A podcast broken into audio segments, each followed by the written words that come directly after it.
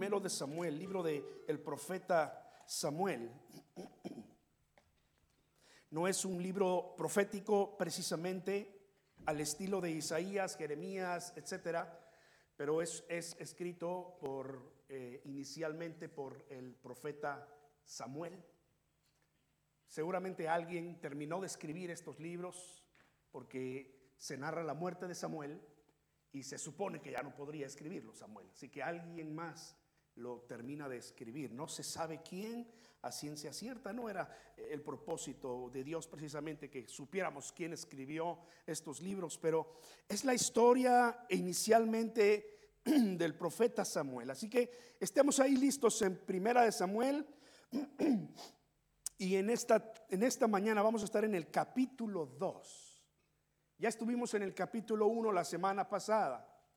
Y si quieres saber de qué se trató la semana pasada, pues vaya por ahí al Facebook, al YouTube y busque la página de la iglesia, Iglesia del Nazareno en Bridgeton, y ahí escuche el mensaje, ¿verdad? Ahora que si los quiere escuchar audible, pues invíteme a su casa. Nos tomamos un café y algo más, tal vez un panecito, ¿verdad? Para pasar el café. Y yo le, vuelvo a compartir el mensaje de eh, primera, primero de Samuel capítulo 1. ¿Estamos ahí listos, hermanos? Muy bien, jóvenes, bienvenidos. Bienvenidos. ¿Nos podrían dar su nombre, si es posible? José Luis. José. Josué. Josué. Muy bien. José Luis y Josué. Bienvenidos, muchachos. Bienvenidos. Eh, capítulo 2 de Samuel.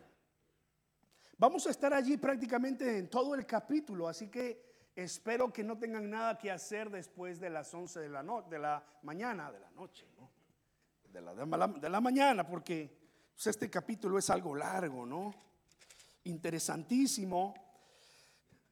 Este capítulo es un ejemplo de que Dios, Dios no se avergüenza de, quedar en mal ante la gente. ¿Sabe que hay ocasiones en que Dios ha quedado mal ante la gente? No que Dios haya hecho mal, pero lo que Dios ha hecho o ha permitido, o ha permitido, ha hecho quedar en mal a Dios. Y Dios no tiene ningún problema en evidenciarlo, en mostrarlo. Tan es así que eh, primero de Samuel, capítulo 2 y, parte del capítulo 3 y los demás capítulos es un ejemplo claro de esto. Hoy vamos a ver dos opciones, dos caminos, dos corazones. Y la pregunta obligada para nosotros es, ¿y tú cuál eres? ¿Y tú cuál eres? Entonces, a la luz de la palabra del Señor. Samuel fue la respuesta a las oraciones fervientes de Ana. ¿Recuerda? Orando, ya no leímos los detalles, pero esa ocasión que eh, Ana estaba deprimida, eh, Ana estaba triste, hizo lo mejor que podía hacer, ¿no? Ir delante de Dios y doblar sus rodillas y dice la Biblia que oró amargamente y lloró. Pero entonces tuvo el valor, tuvo el valor de hacer una oración atrevida. Oraciones atrevidas. Si tú me das un hijo varón, yo lo voy a dedicar a ti todos los días de su vida. Y bueno, eh, así fue. Así fue. La escritura nos dice que después de que hubo destetado al niño, eh, más o menos los dos años, por ahí así, eh, eh, según la tradición de aquel tiempo, lo llevó a donde estaba el sacerdote Elí y lo dejó en manos de Elí y se desprendió de él. A menudo Dios nos va a exigir cosas atrevidas también. Y la semana pasada la cuestión era, ¿vamos a, a cumplir nuestra parte? ¿No? Vamos a cumplir nuestra palabra. Y Ana es un ejemplo de cumplir su palabra. Lo llevó con el sacerdote Elí y entonces Elí lo crió como, como uno de sus hijos. Los hijos de Elí ya eran mayores, ya estaban a cargo de, ayudando a su padre de los sacrificios y, de todas estas cosas. Y eh, eh, Samuel entonces era un niño pequeño y dice la historia bíblica que Samuel empezó a, a crecer y a servir. Ana lo dejó, pero Dios bendijo a Ana con más hijos e hijas.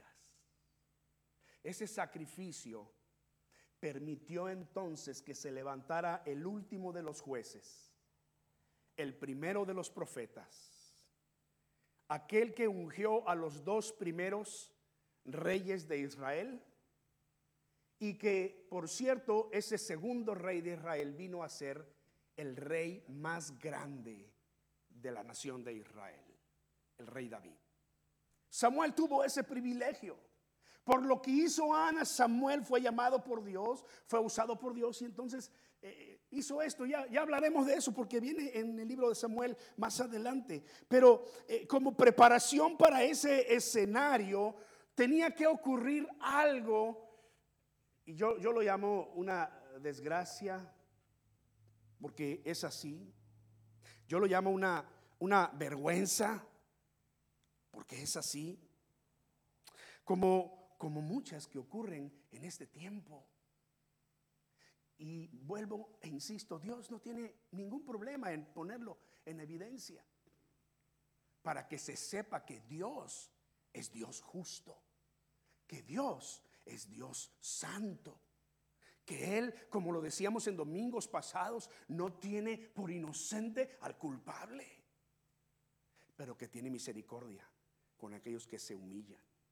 ¿No? Entonces, mire conmigo. Después de este cántico de Ana, me gustaría detenerme en el cántico de Ana, pero lo haremos en otra ocasión. Váyase hasta el versículo 12. Desde el versículo 11 vamos a leer hasta el 17 para empezar, ¿no? ¿Lo tiene por ahí en sus Biblias? Primero de Samuel 2, 11 al 17 para empezar. Y dice, después el Cana regresó a su casa en Ramá, pero el niño, Samuel, servía al Señor delante del sacerdote Elí. Lo que habíamos dicho, ¿no? Lo dejó al cuidado de Elí y entonces Samuel empezó a ministrar y a ayudar al sacerdote Elí. Los hijos de Elí, mire esta historia, eran hombres impíos, ¿no? Está, ahí esa palabra en su Biblia, ¿no? Eran hombres impíos, eran hombres maldosos, eran hombres malos. Dice aquí que no tenían conocimiento del Señor. Y estos jóvenes estaban sirviendo al Señor. Ayudaban a su padre en las cuestiones de los sacrificios. Seguimos leyendo. Los sacerdotes acostumbraban a proceder con el pueblo de esta manera. Cuando alguno ofrecía un sacrificio, y mientras era cocida la carne, tenían una gran paila llena de, las grosuras y allí ofrecían el sacrificio, era parte del sacrificio. Y mientras era cocida la carne, el criado del sacerdote iba con un tenedor de tres dientes en su mano y lo metía en el perol en el, caldero, en la olla o en la marmita o en lo que se estuviera utilizando en ese momento. Y todo lo que sacaba el tenedor, el sacerdote, lo tomaba para sí. Esto hacían con todo israelita que iba allí, asilo, allí donde estaba el tabernáculo, allí donde se ofrecían los sacrificios. Asimismo, el criado del sacerdote iba aún antes de que se quemara el cebo y decía al que sacrificaba, dale al sacerdote carne para asar, porque no tomará de ti carne cocida, sino cruda. Ahora la costumbre era que los sacerdotes tomaban carne para sí, er, era forma en cómo los sacerdotes se alimentaban pero la tomaban ya cocida y era solo una parte y la tomaban después del sacrificio, como tenía que ser. Pero aquí llegaban estos jóvenes y sin dar la cara mandaban al criado y les decía, no, dame la cruda porque no me gusta cómo la cocinas. A mí me gusta término medio, casi, ¿no? Y tú la dejas pero bien doradita y, a mi patrón no le gusta.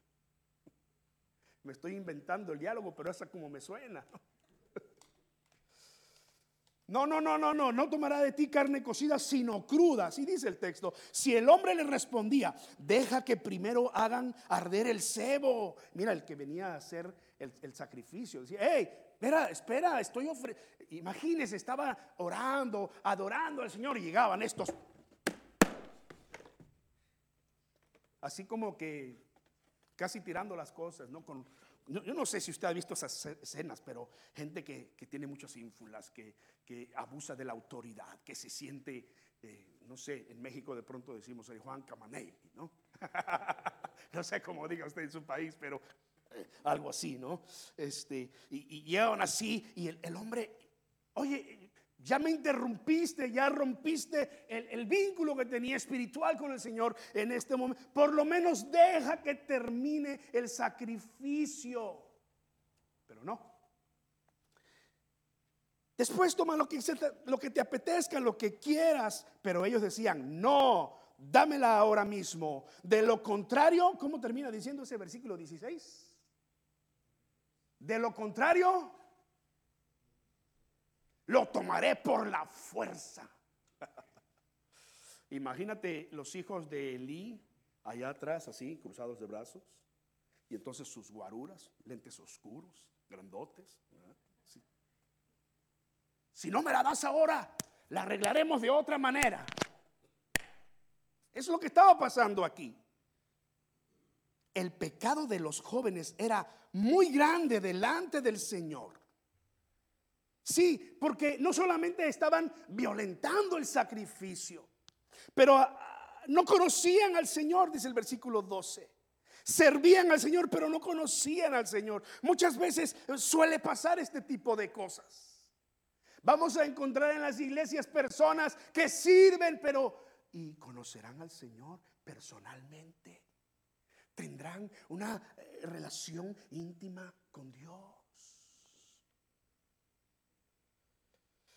El pecado de estos jóvenes era muy grande delante del Señor porque los hombres trataban con irreverencia las ofrendas del Señor. Ya en sí era un pecado lo que hacían, pero el pecado se hacía más grave porque entonces la gente menospreciaba. Ya no querían ir a ofrecer sacrificio. Ya no ponían atención a las leyes que había de, traer un animal limpio delante de Dios, un cordero que no tuviera mancha, que no, que no tuviera defecto, que no tuviera una patita quebrada, que no tuviera el ojito visco. El sacrificio tenía que ser perfecto. Ya no, lo mejor. Ya no. Estos tipos se llevan siempre lo mejor y salen con su prepotente. Agarra ese feo que está ahí al fin. Al fin. Y la gente empezaba a menospreciar los sacrificios. Wow. De los, del proceder de los hijos de Elí aquí aprendemos muchas lecciones. Y en parte el Señor permite que estas historias estén allí y que su nombre eh, eh, se, vea en entredicho entre la gente para que usted y yo podamos aprender lo que no debemos hacer.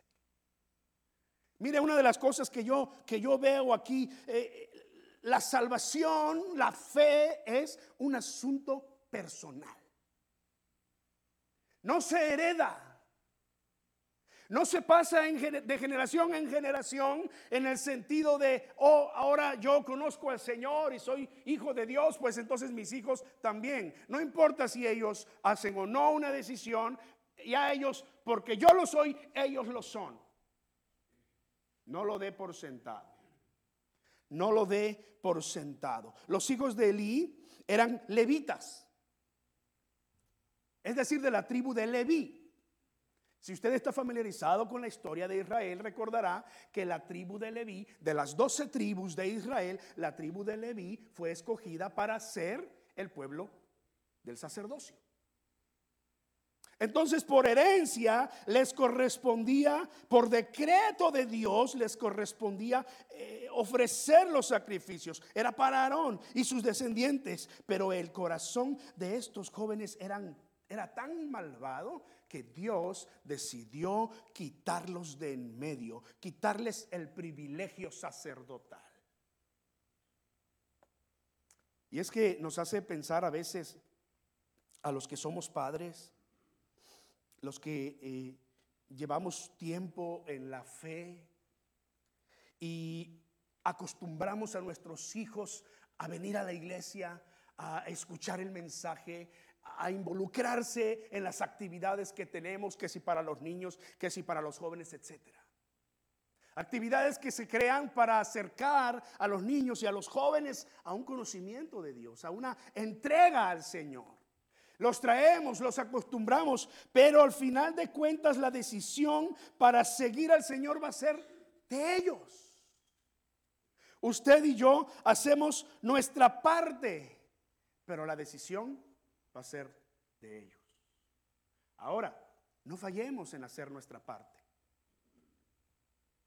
Yo quiero pensar que, aunque vamos a descubrir en la historia que Elí, Elí cometió un par de errores por allí, que Dios tuvo que llamarle la atención a Elí y, y Elí vino a ser parte del juicio de Dios que mandó contra sus propios hijos, porque Elí pudo haber hecho algo más y no lo hizo. Pero yo quiero imaginarme que Elí cumplió su parte de eh, guiar a sus hijos por el camino del Señor, instruir a sus hijos en las cosas de Dios enseñarles las cosas básicas de la ley. Oye, oh Israel, Jehová nuestro Dios, Jehová uno es. El credo, ¿no? Y amarás al Señor tu Dios de todo tu corazón, con toda tu alma, tu mente y tus fuerzas. Imagino, ¿no? Pero llegó el momento en el que por aquí entraba y por acá salía. Ahora, sabemos el problema de los hijos de Elí, pero ¿cuál fue el problema de Elí? Mire, capítulo 3, versículo 13. Cuando el Señor declaró su juicio en estas cosas que estaban pasando, habló de Elí también. Yo le he declarado que juzgaré a su casa para siempre por la iniquidad que él conoce porque Elí sabía lo que estaba pasando. Elí sabía que sus hijos estaban abusando de las cosas de Dios. Si usted regresa al capítulo 2, usted va a ver en el versículo 22 y 23 que Elí sabe las cosas que están pasando y viene y habla con sus hijos. Pero, entonces, regreso al capítulo 3 por la iniquidad que él conoce, porque sus hijos han blasfemado contra Dios y él no se los ha impedido y él no les ha reprochado y él no hizo lo que tenía que hacer. Ahora regreso al capítulo 2, porque aquí está Elí. Escucha lo que sus hijos están haciendo. Dice el capítulo 2, versículo 22. Elí era ya muy anciano y oía todo lo que se hacían sus hijos, a todo Israel, y cómo se acostaban eh, con las mujeres que servían a la entrada del tabernáculo de reunión. O sea, era pecado tras pecado, tras pecado y tras pecado. Y él les preguntó, mira, Elí sabe esto, se acerca a sus hijos y les preguntó, versículo 23, véalo, ¿por qué hacen estas cosas? Yo oigo de todo este pueblo acerca de sus malas acciones. No, hijos, no es bueno el rumor que oigo y que el pueblo del Señor difunde. Si un hombre peca contra otro hombre, Dios intercederá por él, pero si peca contra el Señor, ¿quién intercederá por él? Sin embargo, sus hijos no escucharon. Siguiente versículo. Sus hijos no escucharon la voz de su padre porque el Señor quería hacerlos morir. ¿Por, qué hablé así de quedito? Porque esta acción requería de más autoridad, no solo como padre, pero como sacerdote. Él era su jefe. Y el problema a veces de tener a nuestros hijos trabajando para nosotros es que quieren abusar, quieren aprovecharse que son nuestros hijos. Y Dios le dijo en el capítulo 3, Elí, tu problema fue que tú no le impediste a tus hijos. Tú no hiciste nada por evitar esto. Hiciste que mi nombre fuera vituperado por culpa de tus hijos. Y es que ya me imagino yo a Elí viniendo con sus hijos. No, pues muchachos, ¿qué es, ¿qué es eso que oigo de ustedes? Y los hijos, yo que ni, ni le hacían caso al papá. Padres, ¿cuántas veces hemos llegado a llamarles la atención a nuestros hijos y nuestros hijos están así como que, a ver a qué hora se calla este viejo. En nuestros tiempos arreglaban las cosas, ¿no? Cuidadito y cuidadito y voltear los ojos así porque te volteaban la cara. Pero ahora no se puede. Entonces, ahora lo que yo hago es que saco mi teléfono y desde ahí bloqueo el teléfono de mi hijo menor. Ya mis hijas son mayores de edad, con ellas es diferente, pero el menor todavía, todavía tengo ciertas riendas con él y, ah, ok, entonces aquí está mi cachetada. En mis tiempos me daban una cachetada, ahora te voy a bloquear. Desconectado lo internet, uh, se les viene el mundo encima, ¿no? pero, pero Elí estaba aquí, pues muchachos, ¿qué es lo que está pasando con ustedes? no tenía el carácter, la fuerza suficiente, estaba, estaba permitiendo estas cosas, sabía lo que pasaba, no metió las manos. Lo mínimo que pudo haber hecho fue tomar a sus hijos, quitarlos del sacerdocio. Si sabía que, que pecar contra Dios, ¿quién iba a interceder por ellos? Si pecas contra un hombre, pues bueno, pides a Dios, pero si pecas contra Dios, si sabía la gravedad del asunto, y no hizo nada. Y no hizo nada. Es que la salvación es personal.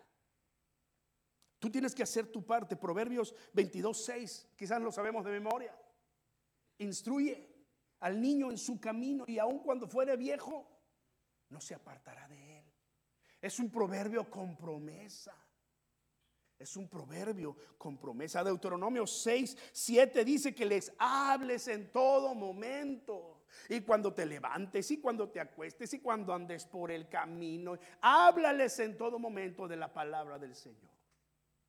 Al grado de que incluso tus hijos llegan a decir, ay papá, ¿por qué tanto sermón? Bueno, estoy haciendo mi trabajo.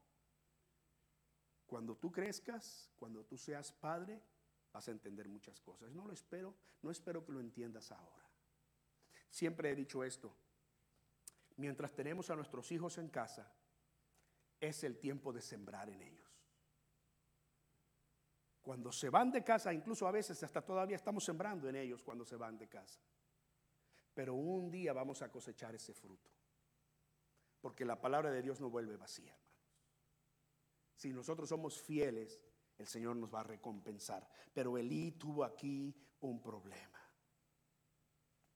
Hay que seguir sembrando fielmente en sus vidas todo el tiempo que Dios nos permita y esperemos poder cosechar buenos frutos. Ora por ellos, ora para que se decidan por el Señor, ora para que el Señor les dé parejas buenas, parejas que amen al Señor, que ambos busquen al Señor, que ambos se animen. Si uno se medio debilita, el otro lo levanta. ¿No dice eso la Biblia? Dos mejor, son dos mejor que uno, porque si uno cae, pues el otro lo levanta. Pero hay de aquel que está solo, hay de aquel que cae y el otro también está ahí abajo caído. ¿Quién lo va a levantar?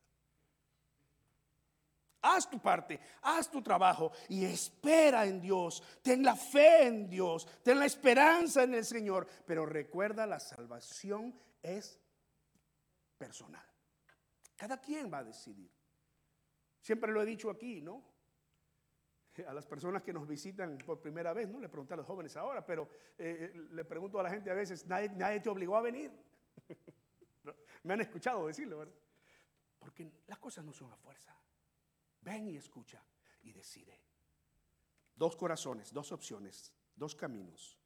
¿Cuál escoges? Ezequiel 18, 20 dice, el alma que pecare, esa morirá. El Hijo no cargará con el pecado del Padre, ni el Padre cargará con el pecado del Hijo. La justicia del justo será sobre él y la injusticia del impío será sobre él. Cada quien va a responder delante de Dios. Por eso Romanos 10 nos dice que si tú confiesas con tu boca que Jesús es el Señor y crees en tu corazón que Dios le levantó de entre los muertos, serás salvo. Porque con el corazón se cree para justicia y con la boca se confiesa para salvación. Es necesario que creamos, es necesario que confesemos y nos rindamos por completo al Señor. Entonces eres un hijo de Dios. Entonces estás en ese grupo especial de los redimidos. No es por herencia, no es porque eres el hijo del pastor, no es porque vengas a la iglesia todos los domingos, estas cosas son buenas, claro que sí, tienen su propósito, no, pero la salvación es cuando crees en tu corazón y confiesas a Jesús como tu Señor y Salvador. ¿Verdad que sí? Dios te presenta la oportunidad de decidir por Él. Los hijos de Eli fueron desechados. Y en los siguientes años se iba a cumplir todo lo que Dios estaba diciendo. Pero Dios estaba preparando a alguien especial. Un pensamiento interesante va creciendo en la narración del capítulo 2 y capítulo 3. Y este eh, pensamiento como que va contrastando con la historia. Aquí tenemos la historia que va sucediendo con Elí y sus hijos y de pronto hay un pensamiento eh, eh, contrario, diferente y, y, está ahí a propósito y se menciona tres, cuatro veces para que nosotros al leer las escrituras pongamos atención a esto. Mira, mira cómo está allí, versículo 11, capítulo 2, versículo 11. Después el Cana regresó a su casa en Ramá, pero el niño que servía al Señor delante del sacerdote Elí. El niño servía al Señor delante del sacerdote Elí. Hasta hablando de Samuel. Elí es el el tutor, Elí es su mentor, le está enseñando y ahí está Samuel sirviendo al Señor. Ahora mira el versículo 18, del versículo 12 en adelante la historia de los hijos de Elí y luego versículo 18 dice, el niño Samuel servía delante del Señor vestido con un efod de lino. Esto es interesante. Hay mucha riqueza aquí en esto. No me da tiempo, hermanos, para detenerme a hablar, pero de entrada solo digamos esto. No solamente está el pensamiento contrastante entre la historia de Eli y quién es Samuel y qué está haciendo, pero dice que, que estaba sirviendo delante del Señor vestido con un efod de lino, con una túnica de lino exclusiva de los levitas. Samuel no era levita. Otro que hizo lo mismo en la historia, por cierto hay una correlación aquí. David, el rey David, no era levita, era del antiguo de Judá. Pero David, con un efod, danzó delante de la presencia de Dios, con un efod sirvió al Señor con ropas sacerdotales. Samuel. ¿Ven, la historia contrastante ahí? Los hijos de Eli, pero Samuel servía al Señor. Los hijos de Eli, pero Samuel eh, servía al Señor. Versículo 21. El Señor visitó a Ana con su, favor y ella concibió y dio luz a tres hijos y dos hijas. Y el niño Samuel, ¿qué?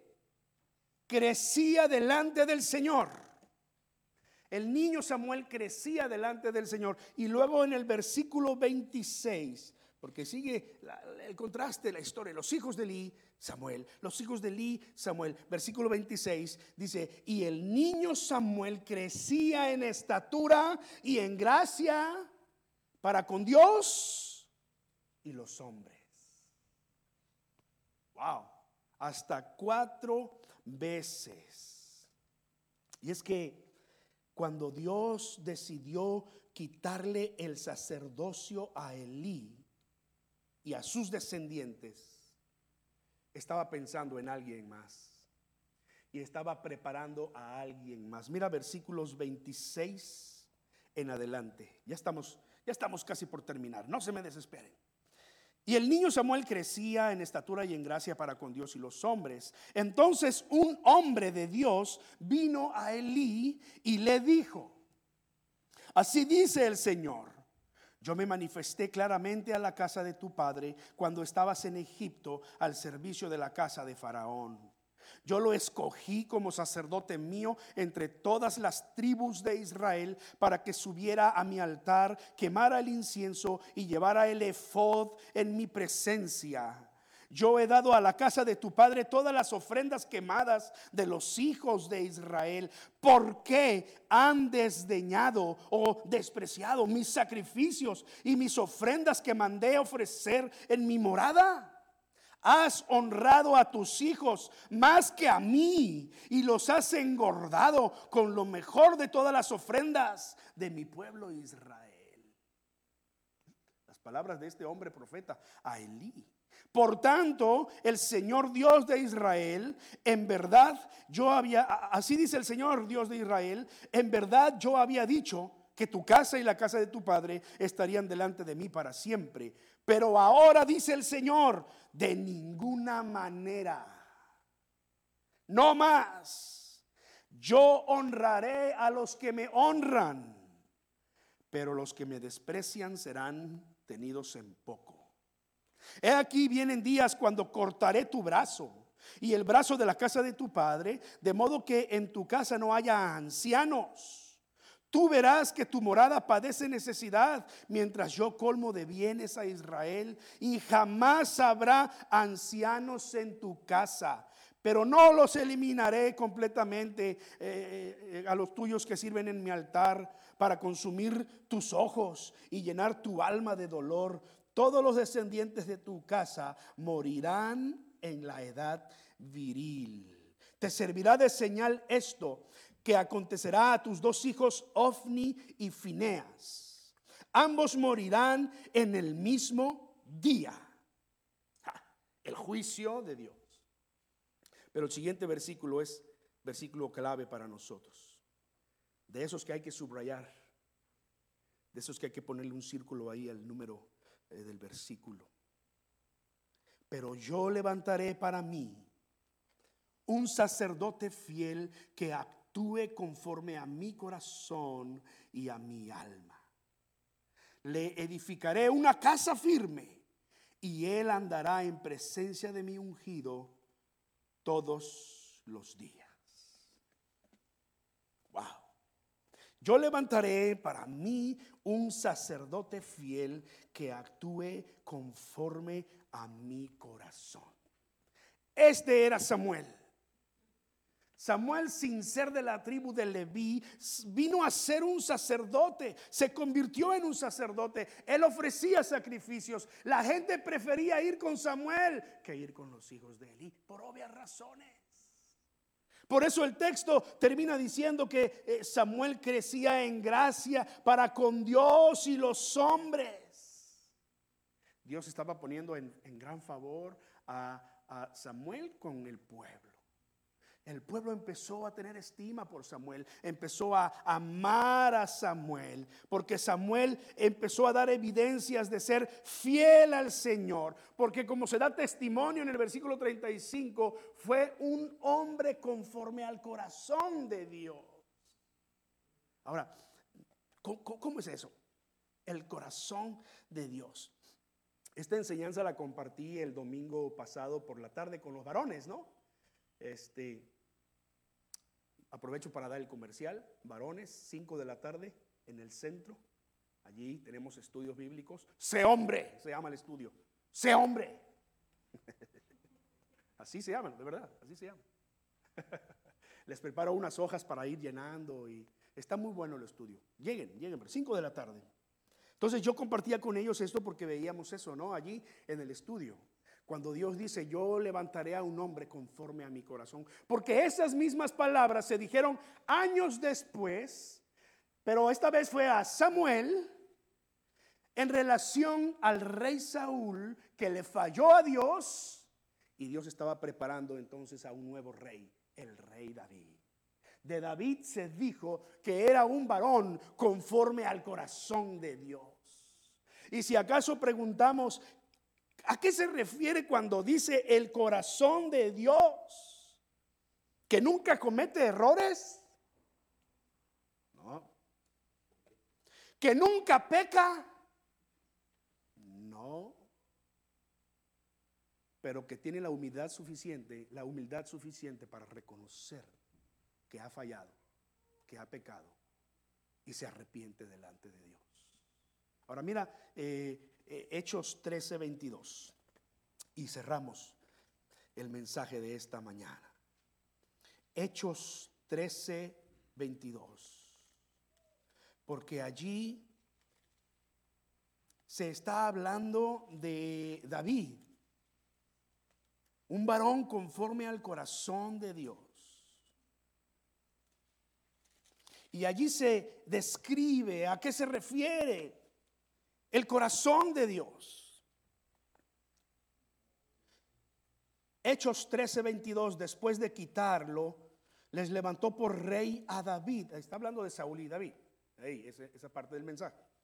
De quien dio testimonio diciendo, ¿qué? Ajá. Hombre, varón, conforme a mi corazón, ¿no? Conforme a mi corazón. Luego, ¿cómo termina diciendo el texto? Quien hará todo lo que yo quiera, quien, quien hará toda mi voluntad. Tener un corazón como el corazón de Dios es querer hacer la voluntad de Dios. Así de sencillo. Sí, porque si decimos, no, tener el corazón de Dios, jamás cometes un error, jamás vas a caer en pecado. Espera, espera, ¿y David? Caray, ya llegaremos a esas partes del estudio, ¿no? De, primero de Samuel, pero eh, David es un ejemplo de que todos cojeamos con el mismo pie, ¿no? Pero tuvo la humildad de reconocerlo. Contrario a estas dos fichitas de las que hemos estado hablando al principio del mensaje fichitas, así le decimos también en México a las personas que son de, de, cuidado, ¿no? dos caminos, dos opciones, tú escoges. Como quien quieres ser. Como los hijos de Elí que pasan toda su vida dentro de una iglesia, dentro de las cosas de Dios, ofreciendo sacrificios de alabanza, pero sin conocer a Dios, sin un corazón rendido, sin honrar a su Padre. O como Samuel, que se da testimonio de él, voy a levantar a un sacerdote fiel conforme a mi corazón, porque él hará todo lo que yo quiero. ¿De qué lado estarás tú? Cierra tus ojos conmigo, oremos juntos en esta mañana.